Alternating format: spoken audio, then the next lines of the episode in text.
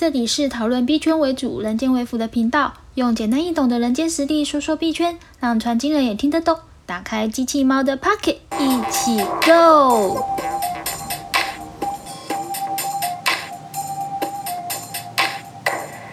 嗨，大家好，我是机器猫，欢迎回到我的频道。今天想跟大家还是聊聊有关于俄罗斯入侵乌克兰呃这个话题。那这周的话呢，西方国家就欧洲的国家，就是宣布对于俄罗斯入侵乌克兰这个事件啊，要实施更严厉的经济制裁。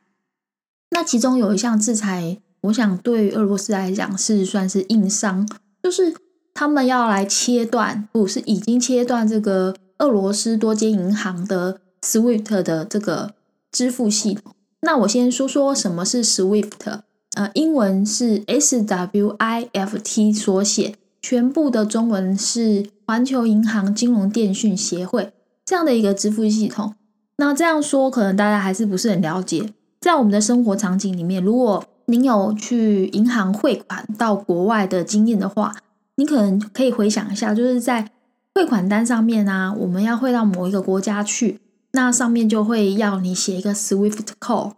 就是收款方的银行的代码。那 SWIFT 这个这个协会啊，它其实是一个像是银行之间的社群平台、社群网络的一个平台。它其实并不负责金钱的转移，它是负责有关于金钱流向的资讯的一个记录。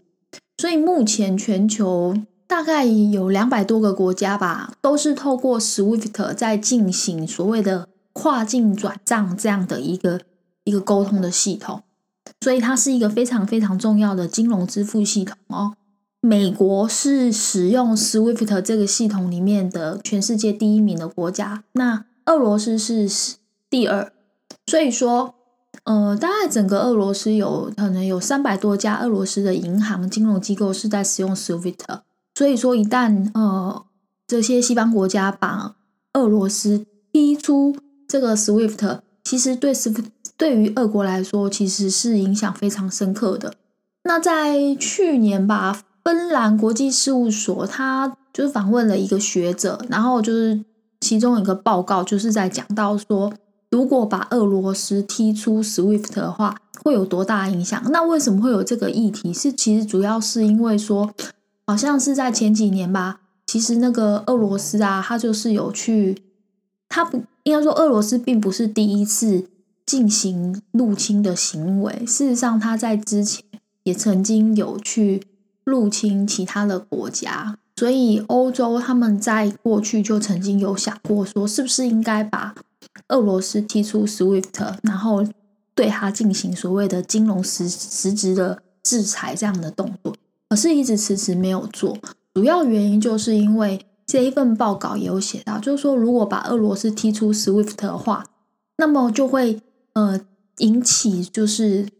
很大的货币波动，而且会可能会造成就是俄罗斯当地的资金的外流。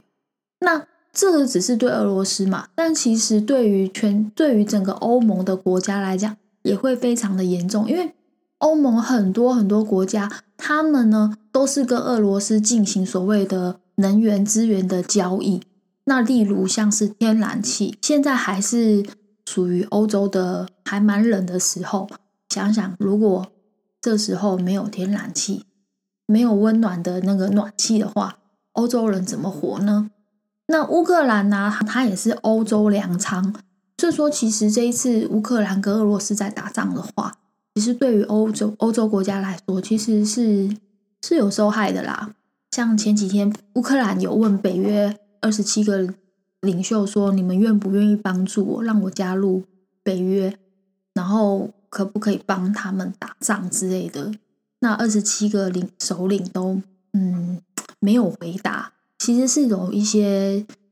政治跟经济还有利益上的考量。好，那我再来接下来要说，就是说，其实把俄罗斯踢出 SWIFT 之后啊，整个。俄罗斯国家那边他们用的是卢卢比嘛，那卢比其实就暴跌，然后央行它就是我刚刚讲的货币波动，那俄俄罗斯的央行就开始调升主要的利率，调了大概一倍吧，已经到了百分之二十 percent 了，其实是蛮高的哦。那像这样的行为啊，它会像是一个涟漪的模式，它会慢慢的去影响到周边的国家，然后影响它的经济贸易伙伴，整个货币的这个波动。所以这件事情不会只是俄罗斯和乌克兰这两个国家的事情，也不会只是欧陆欧陆国家的事情而已。会是全世界的事。好，那我们讲完 SWIFT，浓缩重点就是，呃，把把俄罗斯踢出 SWIFT，那么它会造成的就是人间的所谓的货币的波动，然后还有资金的，就是外流，以及邻近国家它的资源上的短缺这一类的问题。再来第二个部分，再讲到就是乌克兰，因为呃这两天吧，就是就是乌克兰副总统他在那个。社群媒体平台 Twitter 上面，他就是贴出了他向国际球员，他贴了三个钱包，一个是比特币，一个是以太币，另外一个是 USDT。他向全世界就求救，就是说希望大家可以可以给他加密货币，因为其实现在乌克兰它的法币，就是昨呃前两天我的上一集也有讲到，乌克兰它的法币已经没有人要用了。他已经换不到钱，甚至于乌克兰法币进入了加密货币市场里面，用溢价就是要换 USDT，溢价四 percent 的方式都换不到钱。所以其实乌克兰现在它的经济也很惨。那他要这些加密货币要做什么？其实他就是，当然就像我前面有说过的，就是之前前几集里面曾经说过的，他运用加密货币要来筹措战争的资金之外。他现在更更重要的事情是，他还得筹措他民生物资，因为他呃，大家可能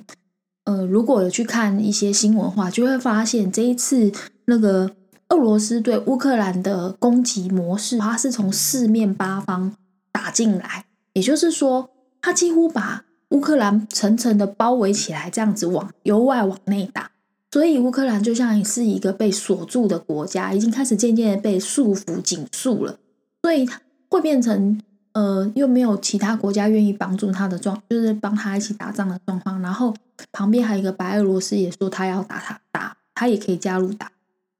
他已经变成民生物资可能会慢慢进渐渐的缺乏，然后法币又不能用，所以他们现在就开始尝试使用加密货币向外界求援，然后去外用，然后去买东西进来。那我还不知道说他买了这些。无论是民生物资或者是军事用品，他要怎么样把实体运进来？但是至少他现在有钱可以出去外面买东西。那我说了这么多，接下来我想要说就是两个很重要的重点。第一个重点就是，其实，嗯，呃，应该这样说好，他贴了三个钱包，一个是比特币，一个是以太币，然后另外一个是波场的钱包。但其实。嗯，我想也许他是因为战争考量，他也可能因为这个实在是一个太风头上的事情了，所以说他可能也要担心他的钱包被害吧。所以说他贴了三个不同的钱包，三同不同链的钱包。事实上，他可以用多链钱包来做这件事情，但也有可能是因为战争考量。可是如果回归我们自己的话，或许可以考虑使用多链钱包，因为多链钱包它就是用一个钱包的名字，比如说你的钱包叫 A A A 好了。那不论你它今天是在，它是在意识上面的，就是以太链上面，或是在 BSC 上面、币安链上，或者是在破那个马蹄链上面，它就是 AAA。其实这样会一个比较能够辨识，这个就是你的钱包，不会像像那个乌克兰的钱包一样，一开始贴出来的时候，那个 V 神就马上就是说，还有就是他们就在确确认求证说，这个是不是乌克兰的钱包。